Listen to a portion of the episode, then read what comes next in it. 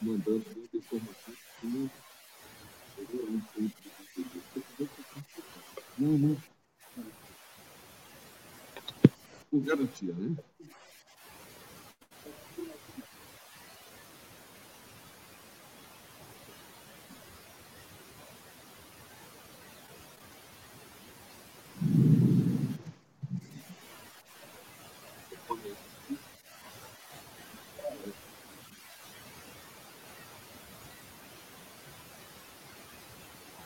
Eu estou no microfone do lado, do celular. Eu acho que. Né? Boa noite, meus irmãos. Boa noite, comunidade local, comunidade física, Brasil. Nós estamos começando mais uma live no Grêmio Espírito Central. E pregando o quê? A mesma coisa em casa, estão fazendo uma comunhão conosco. Nós temos esse tema pessoas na plateia e nós aqui na mesa do auditório do Bloco Para quem não conhece nossa casa, são três blocos, mais espaço aqui. Esse espaço que nós temos aqui é o nosso salão tradicional de palestra. E hoje nós vamos estar falando para todo mundo que está em casa, porque nós aqui estamos embaixo de um temporal. Muita chuva, muita, muita, no bloco, aqui no R2 no Brasil. E nós vamos começar, primeiramente, lendo uma para, para nós, para que comece nosso coração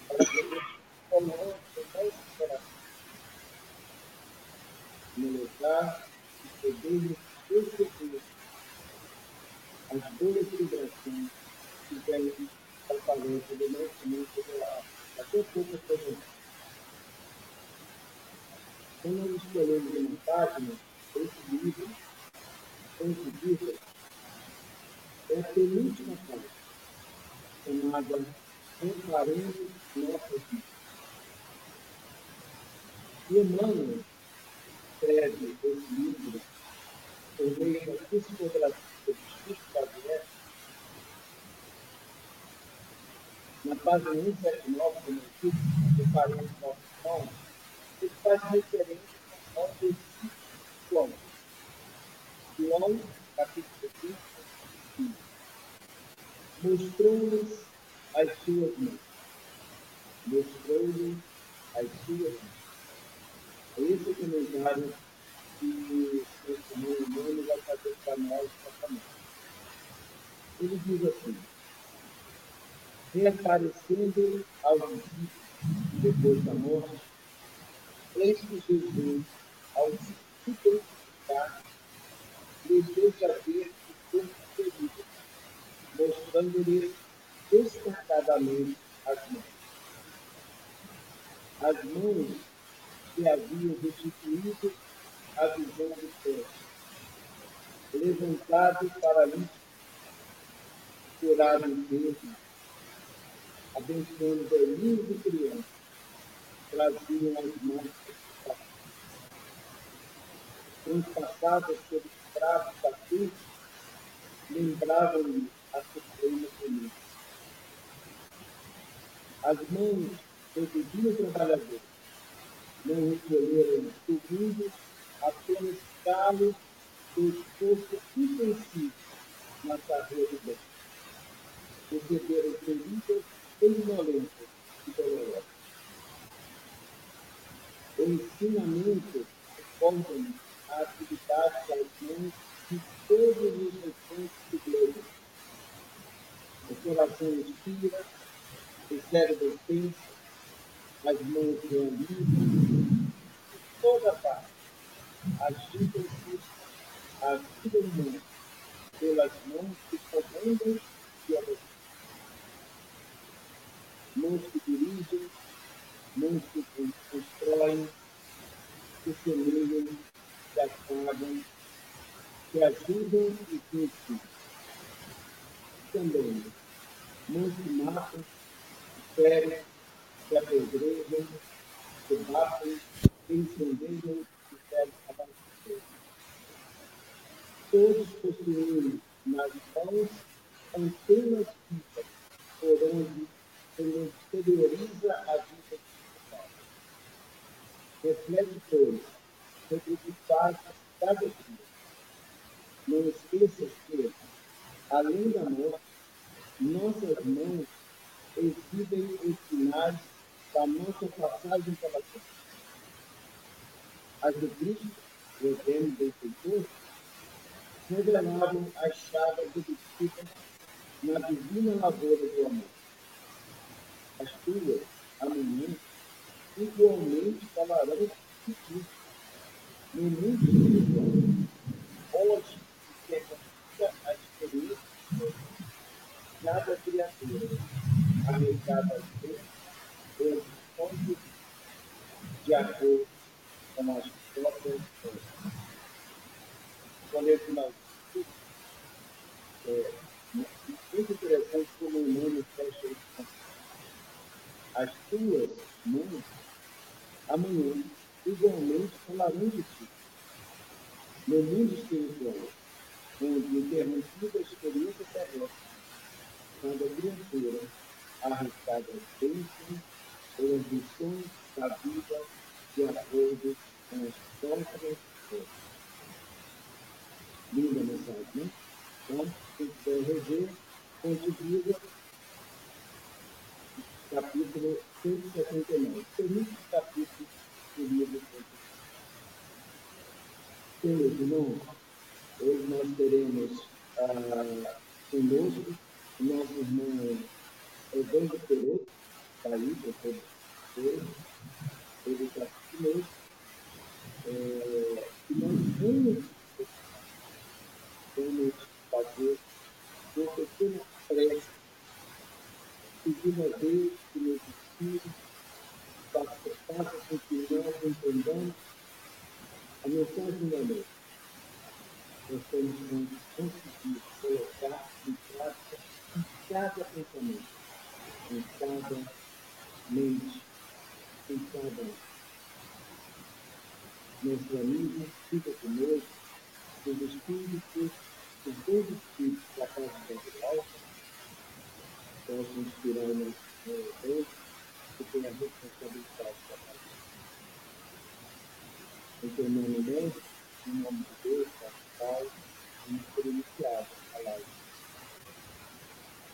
Bem, então nós vamos dar início à, nossa live, colocar o Evangelho aqui, para ir ao Evangelho Pereira e nós vamos começando a falar para eles, mas agora vamos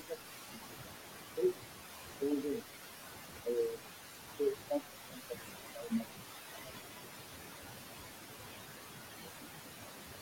Boa noite a todos.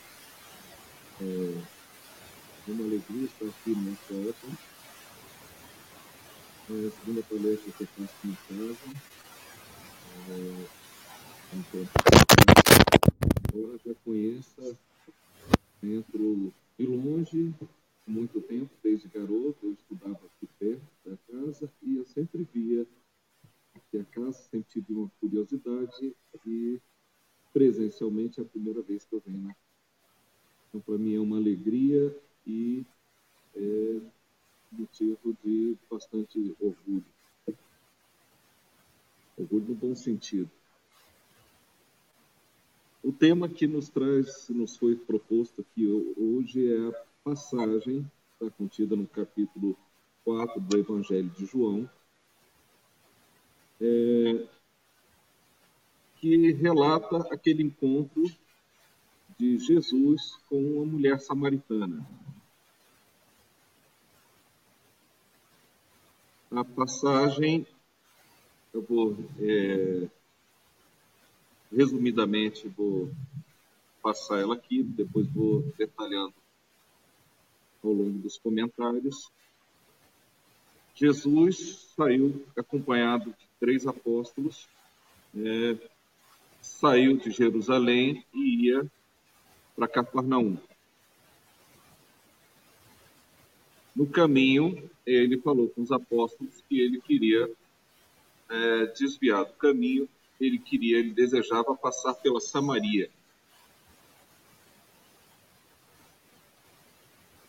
Ah, vou falar um pouquinho mais adiante, mas havia, na época de Jesus, dessa passagem, havia cerca de mil anos em que a, essa, essa divisão entre samaritanos e judeus existia, com hostilizações recíprocas, e era relativamente inseguro que judeus passassem pelo território da Samaria e vice-versa. Então, Jesus, naquele momento, falou com esses três apóstolos que ele queria é, passar pela Samaria e é, lá na Samaria foi quando se deu esse encontro. Para essa passagem, vamos dar um pouquinho, contar um pouquinho, é, contextualizar um pouquinho essa passagem para a gente entender um pouco melhor. É, depois da saída do Egito, as doze tribos de Israel elas foram formadas, elas eram formadas né, pelos descendentes de Jacó, depois foi chamado de Israel, na verdade por dez filhos, e dois deles eram filhos de José, que era um dos filhos dele. Então teve partilha da, da, das terras né, de Israel.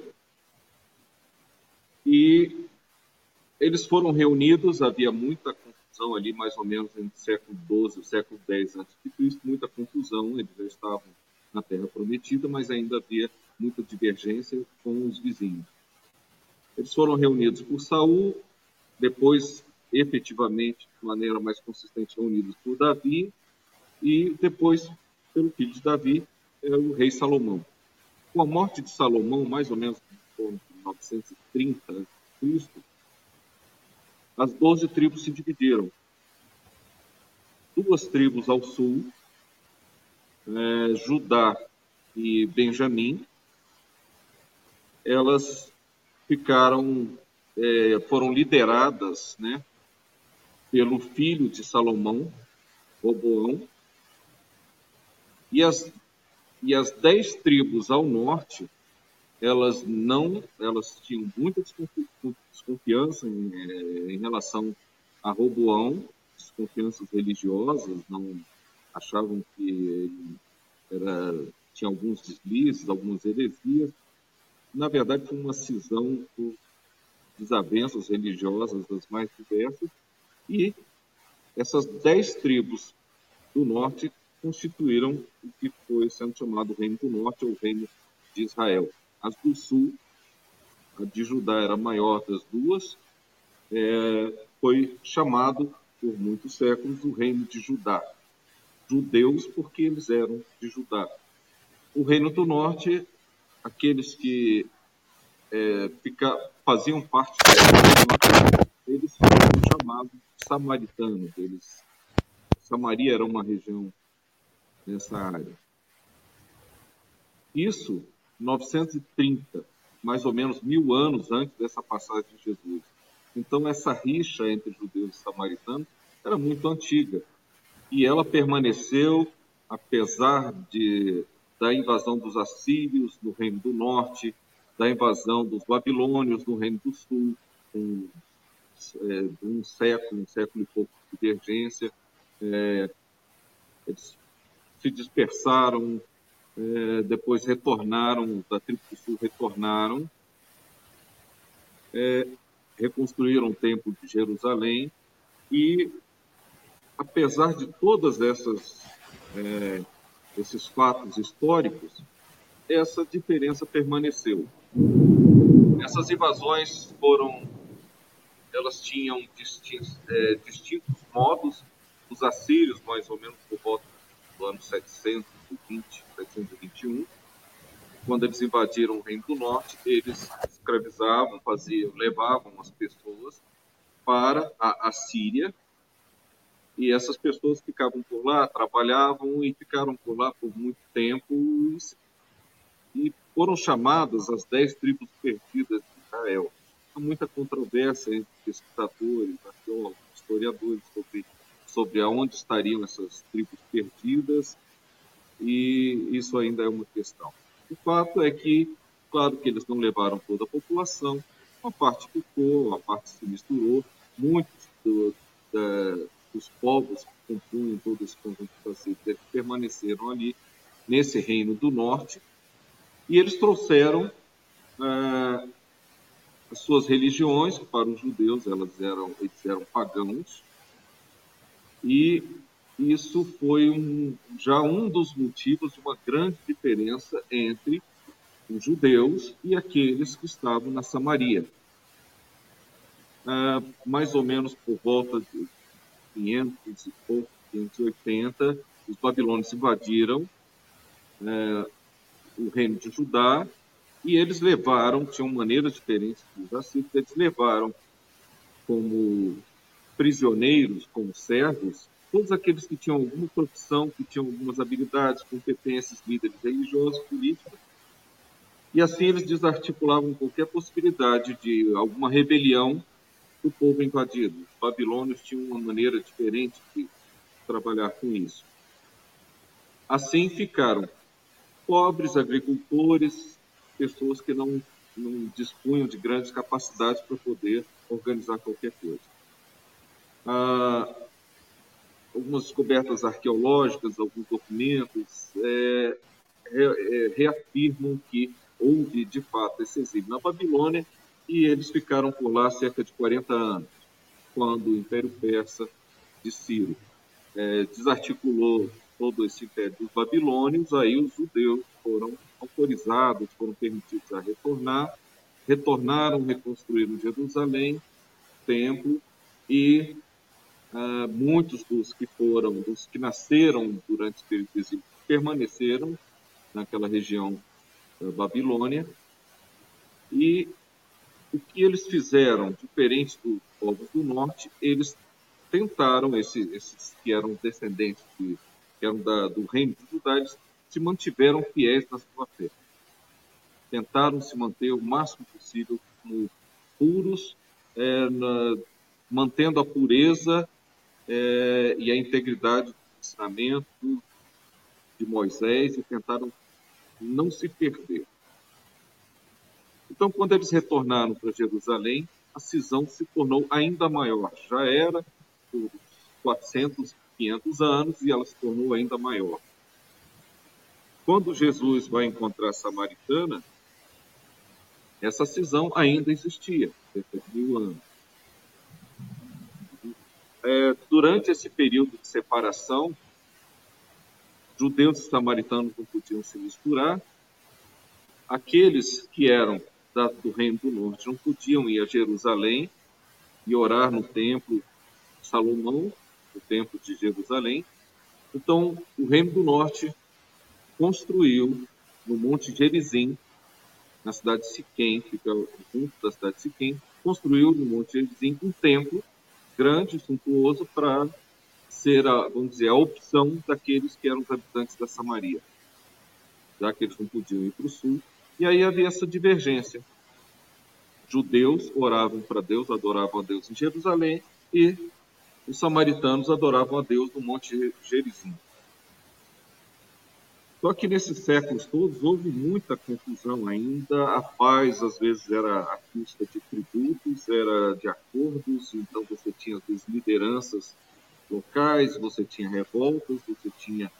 Uh, houve um período muito intenso e houve muita, muito problema, tanto no Reino do Norte, na Samaria, quanto é, no Reino de Judá. Houve muita, é, muita divergência no período da invasão dos gregos, durante a invasão dos gregos. Foi do ano 300, mais ou menos, até o ano de 140 a.C. Com é, profanação dos templos, tanto em Gerizim quanto profanação dos templos é, de Jerusalém, com a helenização dos costumes, da religião, proibição de um monte de hábitos, tanto do Reino do Norte quanto do Reino do Sul, eles tiveram essas divergências. O Reino do Norte foi um pouco mais, vamos dizer, um pouco mais dócil com essa, é, com essa helenização. E nesse tempo de Jameson chegou a ter lá os, os gregos, dominadores gregos, eles chegaram a colocar no templo de Gerizim uma estátua da deusa Afrodite.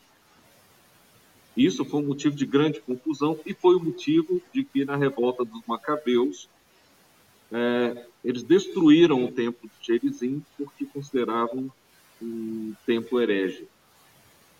Mesmo não tendo o templo, os samaritanos continuavam é, indo ao Monte Gerizim e lá eles continuavam adorando a Deus, mesmo com as ruínas do templo, elas ainda estão lá até hoje, as ruínas, eles continuavam é, adorando Deus naquele lugar.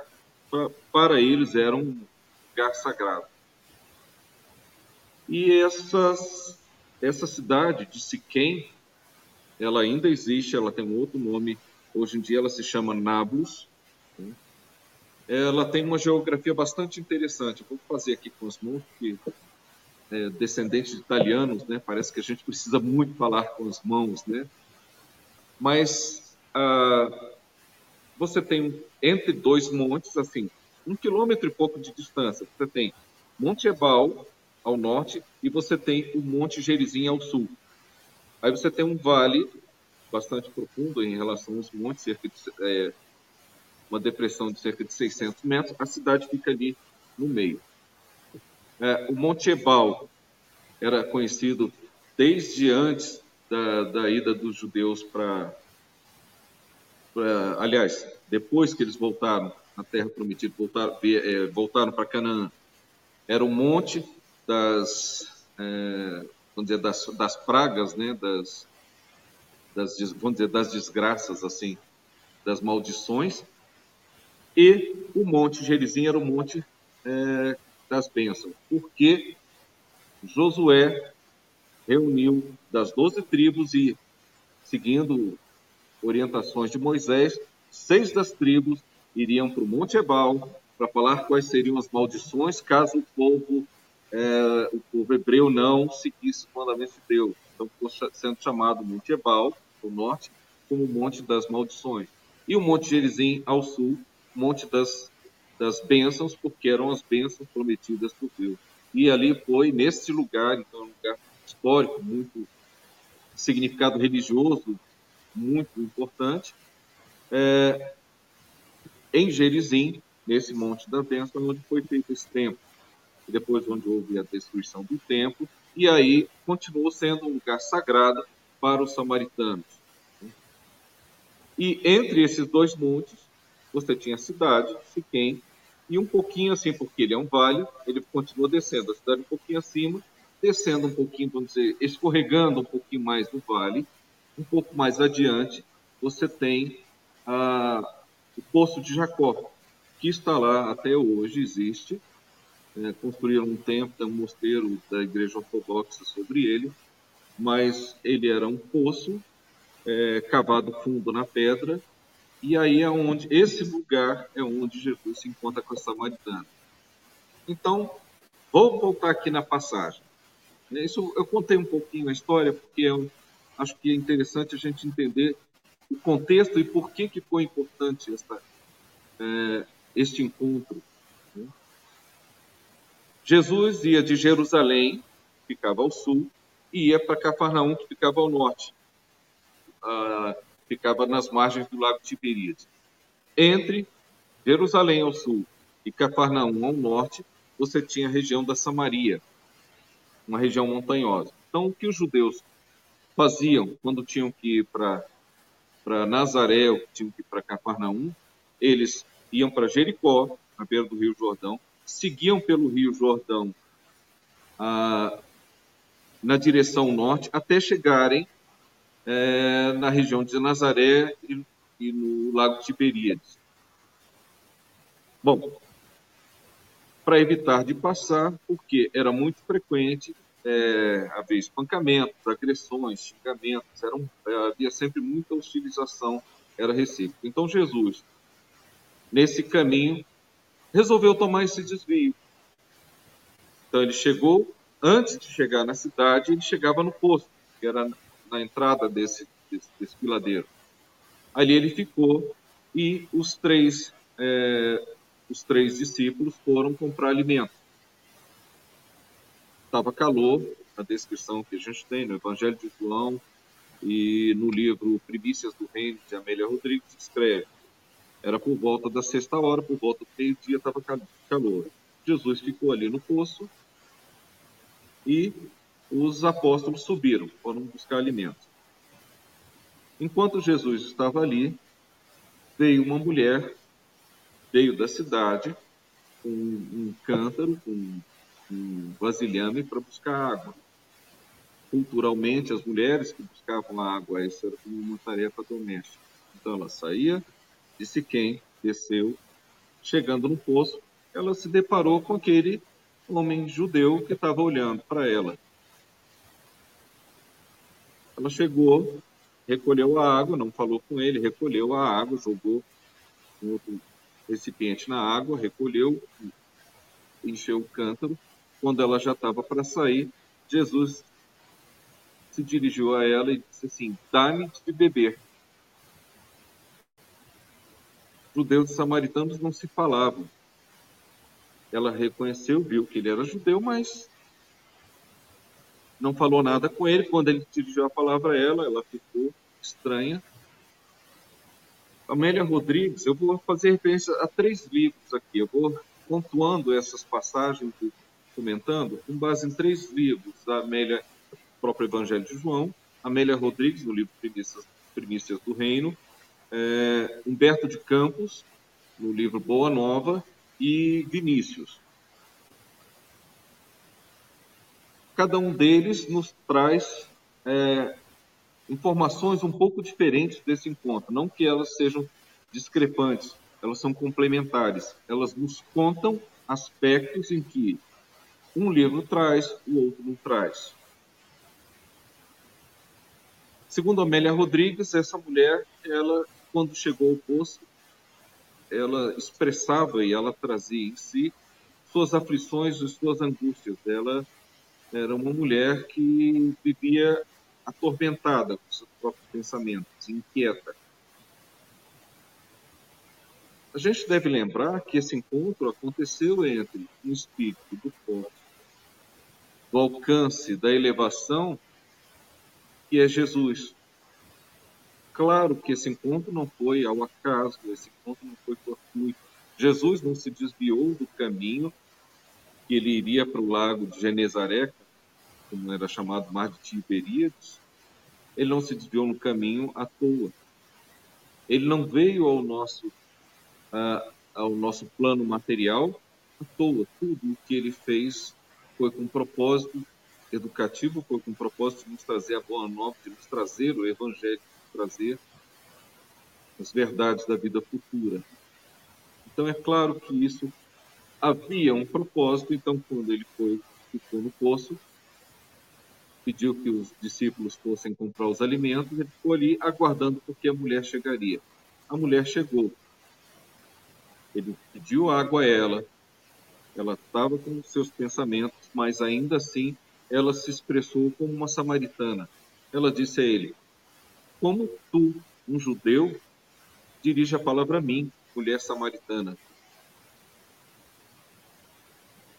Jesus, bastante calmo, Respondeu, retrucou a ela: Se tu soubesses quem te pede de beber, é, se tu conhecesses o dom de Deus e conhecesse quem é que te pede de beber, tu lhe pedirias e ele te daria a água viva. A mulher achou algo um pouco estranho isso ele não reagiu de maneira como o judeu talvez naquele momento reagisse, talvez retrucasse, rebatesse o mesmo tom áspero que ela tinha interpelado ele, e ela fica um pouco inquieta, um pouco talvez ela não esperasse uma resposta como essa, e aí ela disse assim, o poço era fundo, lembra que eu disse que é, é, ele fica no fundo de um vale, ele foi cavado na pedra e não tem como a pessoa, a pessoa tem que jogar um recipiente lá no fundo para buscar água, não é uma fonte que jorra que a pessoa só colhe. E Jesus estava ali sem nada, sem nenhum objeto, e ela disse assim para ele: Senhor, tu não tens com, com o que tirar, e o poço é fundo. Pois se tens água viva, então dá-me dessa água. E ela questionou ele: Você por acaso é maior do que Jacó?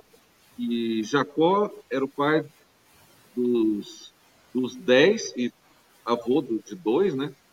Dos que constituíam as doze tribos de Israel. E aquele poço, é, conhecido como Poço de Jacó, era um poço que aquela área, aquele terreno era dele. Ela disse: é, És tu maior que o nosso pai Jacó, que nos deu o poço dele bebendo, ele próprio, seus filhos e o seu gado?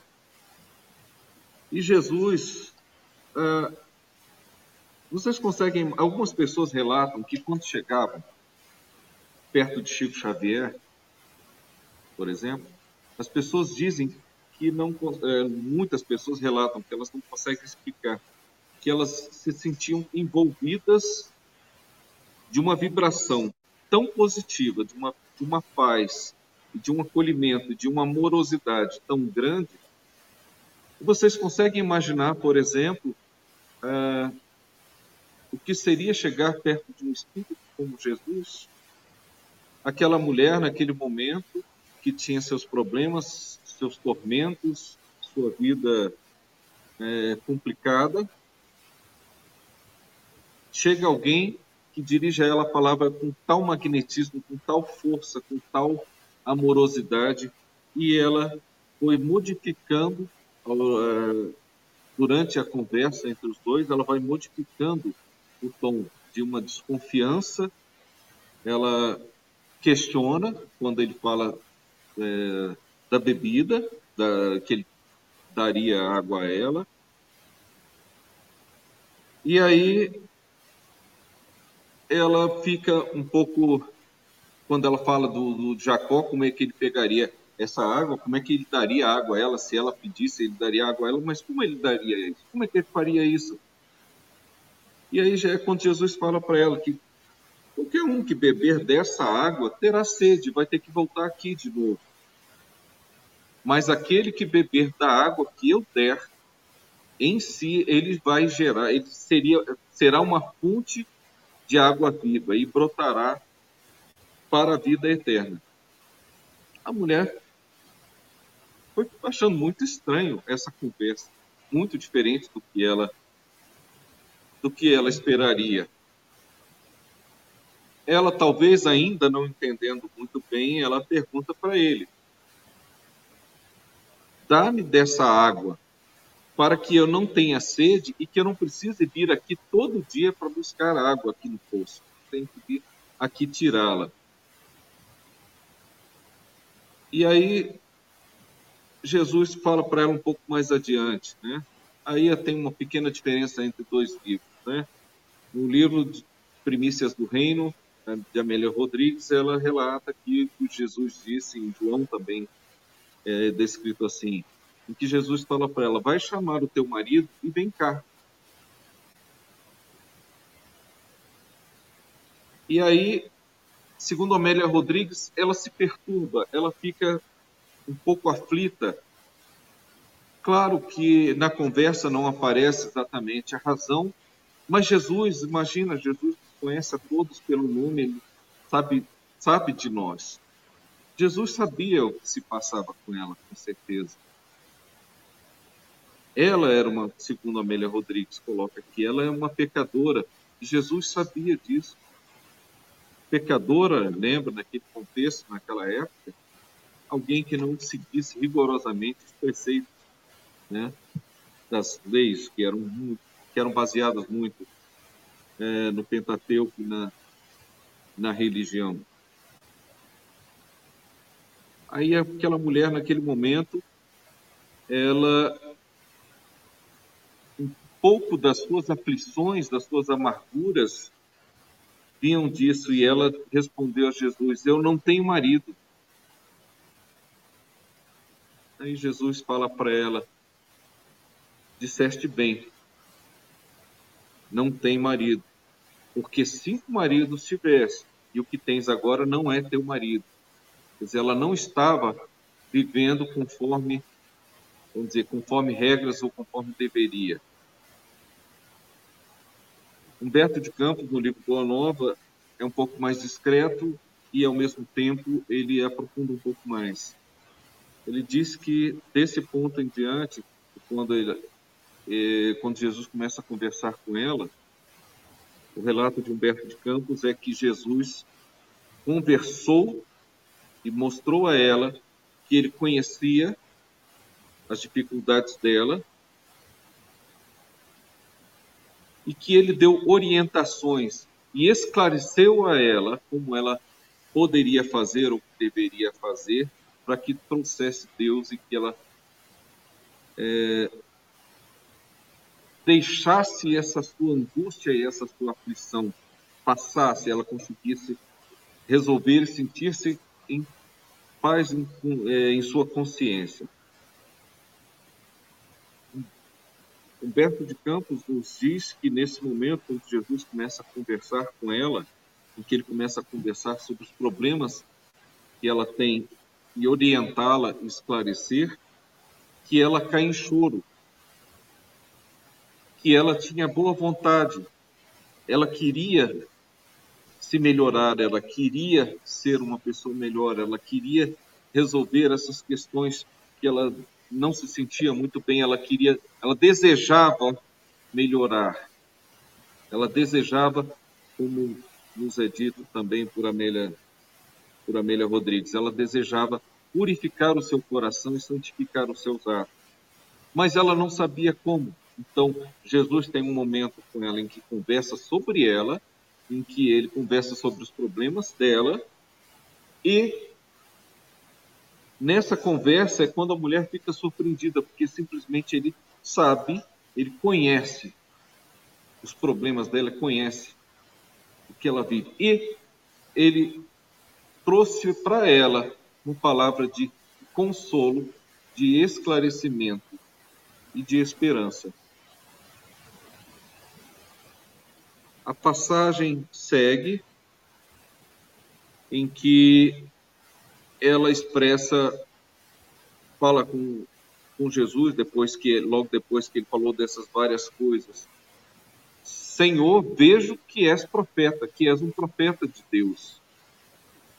Mas ela tinha muitas dúvidas porque vocês conseguem imaginar uma pessoa, é, ela se, se autodefinia, ela se conhecia como uma pessoa de boa vontade, que vivia, que tinha conhecimento da religião, ela tinha conhecimento da vinda de um Messias, isso era esperado pelo povo há muito tempo. E ela primeiro fala como ele que ele era um profeta, alguém capaz de dizer ou de nos trazer mensagens de Deus. E ao mesmo tempo ela tem dúvidas e ela diz assim para ele: porque ela não sabia como, ela tinha muitos seus problemas, ela não sabia exatamente, mas ela não podia ir no templo em Jerusalém, mas ao mesmo tempo, é, como orar ali no Monte Gerizim. Os judeus diziam que ali não era ali o lugar certo, que tinha que ser em Jerusalém, e ela vivia, havia toda uma pressão familiar dos samaritanos para que ali acontecesse a, a adoração a Deus,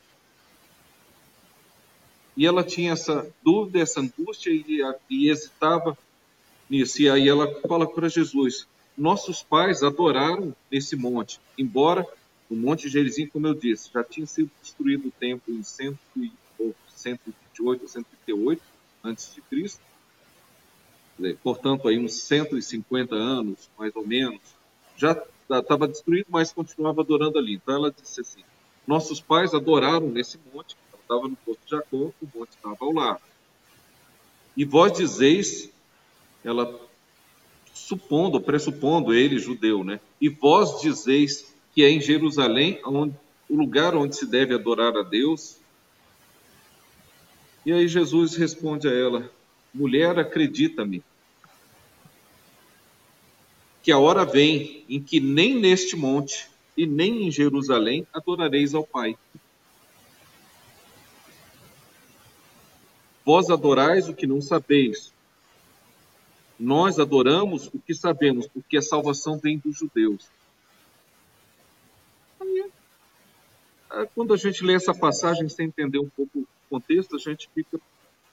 Mas espera aí, Jesus está falando que a salvação vem dos judeus? Quer dizer, tá, ele está, de certa maneira, negando, diminuindo, ah, exaltando os judeus em relação aos samaritanos.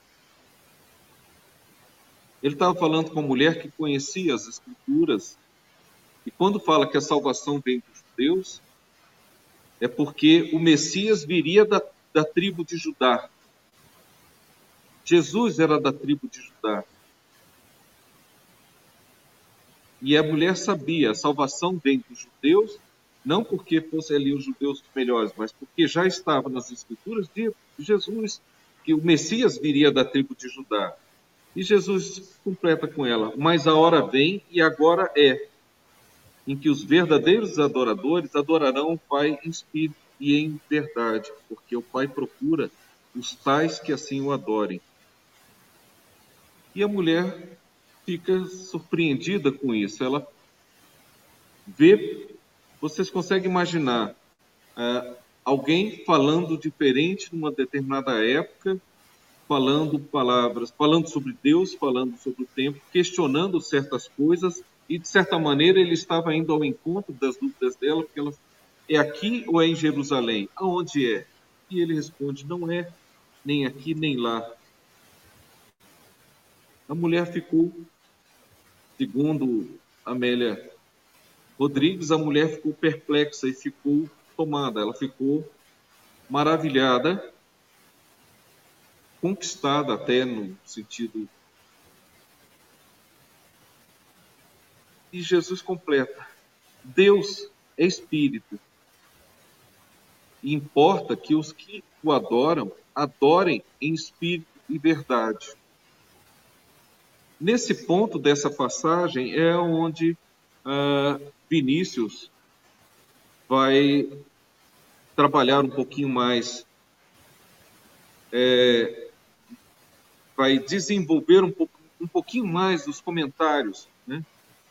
E aí, quando Vinícius fala no capítulo sobre isso, ele diz, é, ele fala sobre essa conversa de Jesus com a samaritana. Adorar Deus espírito e verdade significa adorar em seu coração, adorar em suas palavras, com suas palavras, adorar com seu gesto, com sua atitude em relação ao outro, no seu gesto de paz, no, no cultivo das virtudes. Vinícius vai desenvolvendo e quando Jesus falou isso à mulher, adorar a Deus espírito e verdade, ele já estava nos dando, naquela passagem, ah, dando não só a ela um conforto para que ela tranquilizasse o espírito dela, que a consciência dela, que o coração dela ficasse em paz, porque se ela adorasse a Deus em seus gestos, em seu íntimo, com suas atitudes, então não só a ela, mas essa passagem já nos aponta alguma coisa que Jesus nos falou diversas vezes no Evangelho. Aonde o reino de Deus, aonde o reino do céu será edificado? No coração de cada um de nós.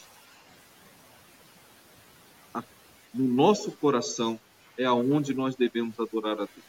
Não é em Gerizim, não é em Jerusalém, não é em lugar nenhum físico, aonde Deus quer efetivamente nós passamos, nós, é, nós devemos edificar esse reino e aonde nós devemos adorá-lo, eleger como o altar onde devemos adorar a Deus é no nosso coração. E como Vinícius nos coloca, com nossas atitudes, com a nossa postura, com os nossos sentimentos, com as nossas palavras, com os nossos pensamentos, com as nossas ações, com o nosso trabalho. Este é o altar. Não é em nenhum monte a não ser aqui. Talvez este monte aqui não é o Monte Sião, lá em Israel, não é o Monte Gerizim. Este monte que é, nós conseguimos vencer a escuridão do nosso espírito, o nosso egoísmo, vencer todas essas dificuldades, talvez esse seja o monte mais difícil de escalar e aonde nós devemos escalar. É onde nós devemos procurar, nós devemos nos esforçar e procurar vencermos a nós mesmos, nos elevarmos, é um sentido figurado, nos elevarmos para Deus, não é um monte físico, mas é em nós mesmos, sairmos nossa, dessa nossa talvez dessa nossa vivência rasteira, com dificuldades, com sombra do nosso egoísmo, do nosso orgulho, dos nossos preconceitos, com, nossas, nossas diferenças. Jesus, sua preparação para que ele encarnasse entre nós foi algo em torno de dois mil anos de preparação, plano espiritual.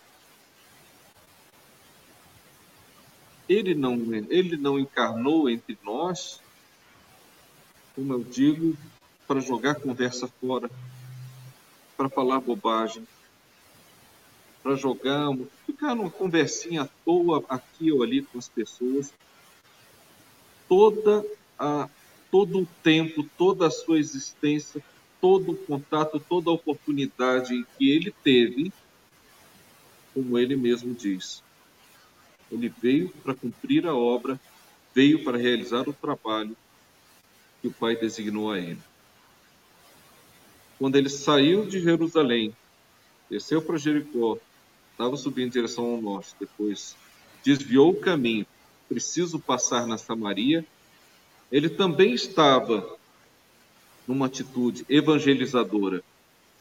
Ele foi aonde aqueles que para os judeus eram tidos como inimigos, impuros, hereges, pecadores. Tudo de ruim tinha um nome que eram samaritanos, e vice-versa, os samaritanos também utilizavam. Jesus vai diretamente a Samaria,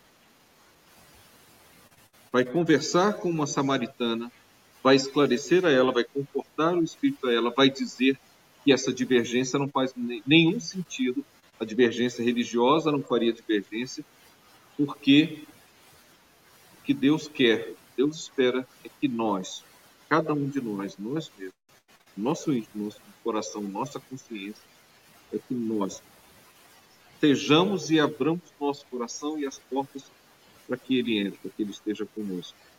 Mas nós precisamos fazer, nós precisamos agir nesse sentido.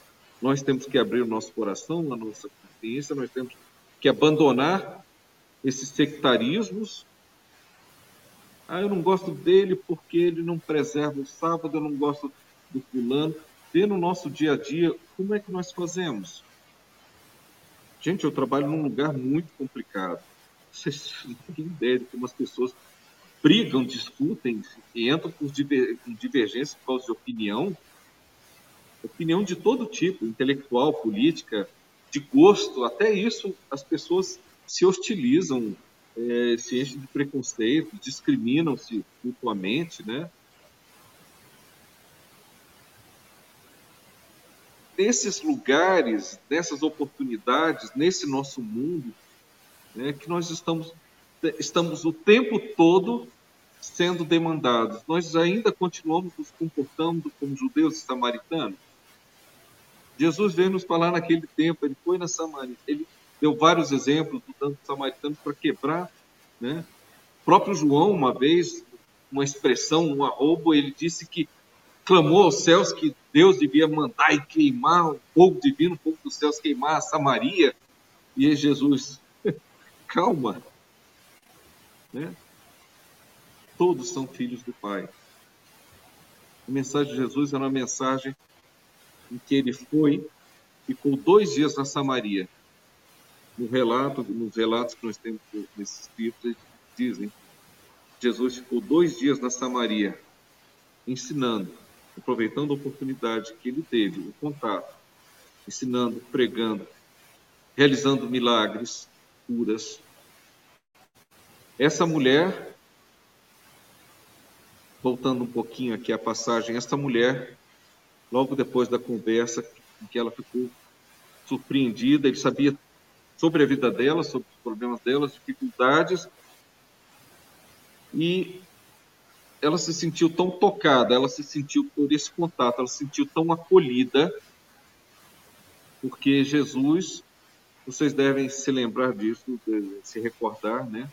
Jesus não recriminava o pecador, ele recriminava o erro, o pecado, né? Os desatinos, mas não a pessoa. Não discriminava. Essa mulher, ela voltou correndo com a água, ela voltou para a cidade, é, maravilhada com o que tinha acontecido. E quando ela falou com Jesus, que ela falou que esperava o Messias, e Jesus disse a ela, uma das poucas vezes que o Evangelho relata, que ele disse que eu sou, que ele era o Messias. Então vocês conseguem imaginar essa mulher que tinha boa vontade, ela tinha consciência das suas dificuldades, como todos nós temos nossas dificuldades, mas ela se vê diante de Jesus naquele momento. Vocês conseguem imaginar isso? Se vê diante de Jesus naquele momento, o Messias, e não só por causa disso, gente, Jesus, o governador do mundo do Espírito, elevadíssimo, alguém chega e está falando com você, e como você reage? Ele te acolhe, ele te ama, ele vibra, ele emana alguma coisa. Essa mulher voltou contando para todos a cidade. E os samaritanos vieram. Jesus fez várias coisas. Foi compreendido? Não. O final o final do, desse capítulo da Boa Nova, Humberto de Campos relata que os samaritanos estavam juntos, é, um burburinho, conversando né, nesse tempo que eles ficaram juntos. Jesus tá, ensinava, falava da, do reino, do reino, da vida futura, do reino de Deus.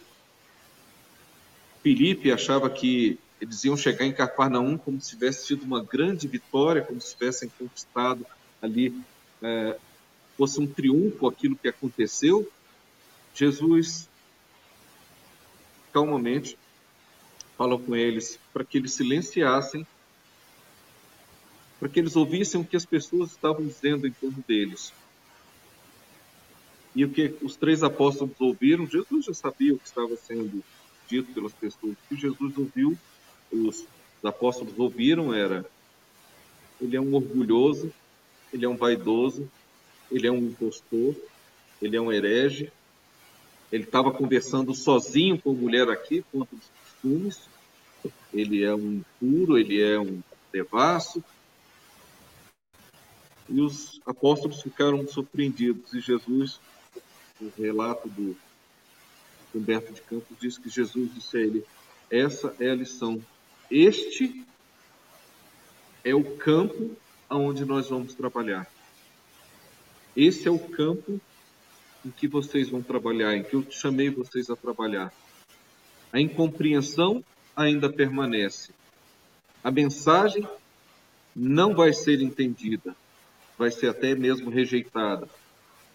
Jesus mesmo a crucificação dele. O que foi aquilo? E ele deu aquela lição e ele disse: o coração, podemos entender dessa maneira, o coração das pessoas, o coração do mundo, da, da, das pessoas nesse mundo que a gente vive, nem sempre eles estão dispostos a receber, não estão querendo beber a água. A mulher estava pronta para receber a água viva, para beber da fonte. Ela estava pronta. Ela desejava. Ela tinha consciência das suas dificuldades, dos seus erros. E ela encontrou o Messias. E ela conseguiu, e ela escutou, ela entendeu. O término do relato de Amélia Rodrigues nas Primícias do Reino, ela diz que essa mulher, essa samaritana, na tradição do plano espiritual, ela ficou conhecida como a iluminadora. Porque quando ela voltou para a cidade, Siquém, que ela contou que ela encontrou o Messias, que era o Messias, ela acreditou no Messias, os outros não. Ela acreditou no Messias. Porque ele sabia dos erros dela. Sabia de tudo que ela tinha feito, que ela tinha admitido os erros dela, mas que ela queria se melhorar e ela, pela amizade, pelo grau de afetividade que ela desenvolveu, ela ficou conhecida no plano espiritual, na espiritualidade, como a iluminadora. Quantos daqueles que tiveram contato com Jesus se tornaram iluminadores? Quantos daqueles que beberam da água viva, que beberam da mensagem de Jesus, beberam do Evangelho e que se tornaram iluminadores, se tornaram aquilo que Jesus disse para ela no poço, se tornaram uma fonte da água viva, em que jorravam para a vida eterna. É a fonte em que você não sentiria mais sede, de você brotaria, porque quando nós, de fato, bebemos da água viva, significa que quando nós assimilamos a mensagem do Evangelho, nós aceitamos a mensagem de Jesus em nosso coração. E aí nós começamos, de fato, como Vinícius nos diz, a adorar a Deus, não em nenhum templo aqui ou ali, mas adorar a Deus em nosso coração, o tempo que deve ser.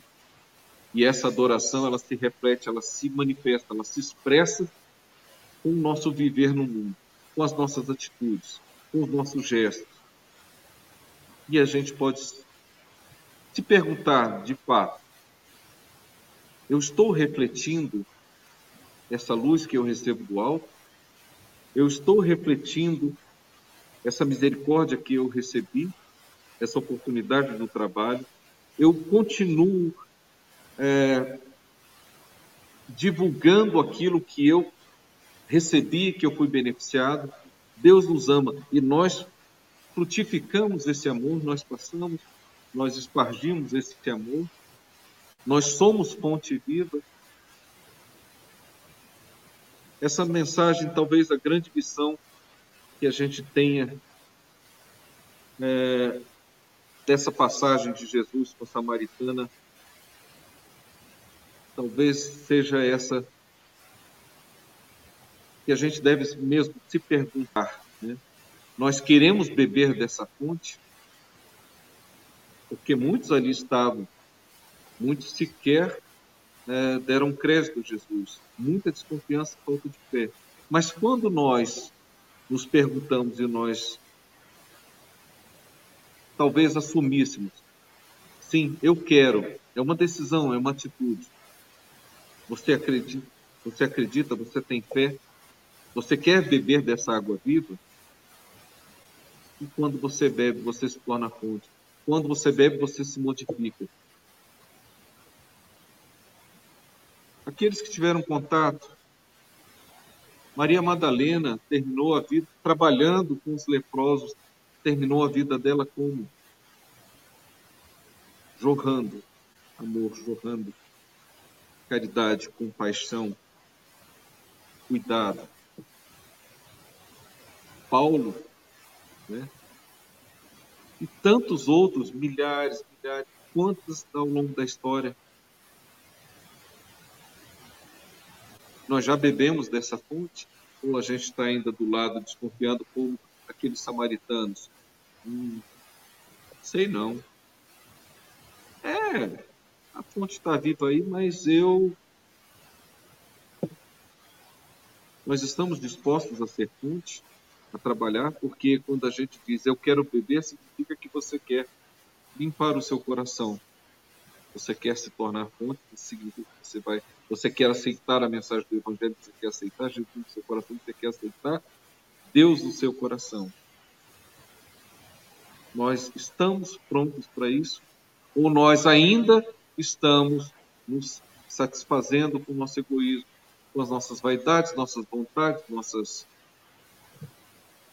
nossas mesquinharias, disputando, hostilizando, discriminando por diferenças de todo tipo, né? nós ainda continuamos naquela briga, ou nós ainda estamos né, receosos disso. Quando é que nós vamos, de fato, pedir: dá-me de beber, porque eu quero beber, eu quero purificar o meu coração, eu quero santificar os meus atos, eu quero que Deus faça em meu coração, do meu coração, morada. Que Jesus nos abençoe nessa trajetória, que nos ilumine e que nos fortaleça nessas nossas decisões e no esforço que a gente tem que realizar para beber essa água. Muito obrigado. Boa noite. Nós agradecemos nesse início de semana. Ouvir histórias de passado. Desejo nosso estarmos nessa, nessa fonte com o conhecimento pessoa. Aí eu acho que a gente não poderia nem sair daqui. Mas assim, é, a gente ouve as histórias e a gente sempre gasta muito. E a com Deus a gente pudesse tomar efetivamente essa água que existe como reflexão, uma vez que ele é a lei.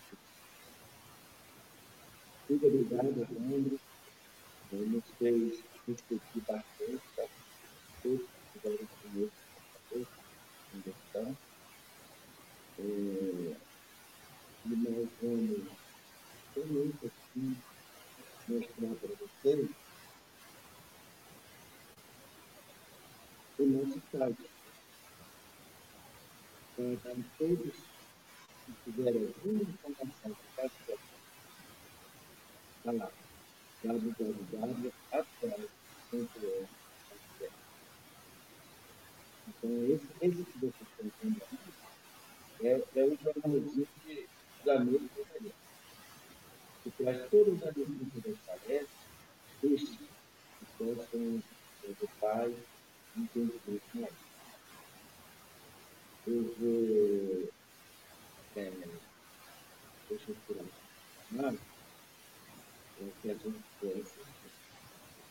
Deixar eu tentando meio do ladinho, para que a gente possa fazer a prece. Pensando hoje, nós temos altíssima vibração para a construção da tudo.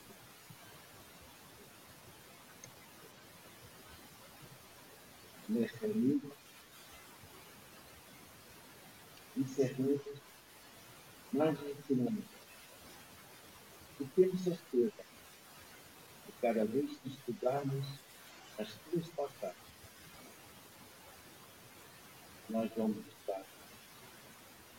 refletindo mais, tomando a decisão mais forte vai ser para nós. Pensamos, abençoe todos o que esse momento especial quando nós possamos aproveitar as lições que serão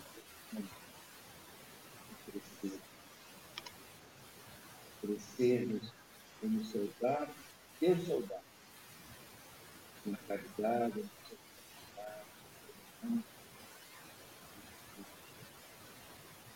nessa família, que Deus espiritualmente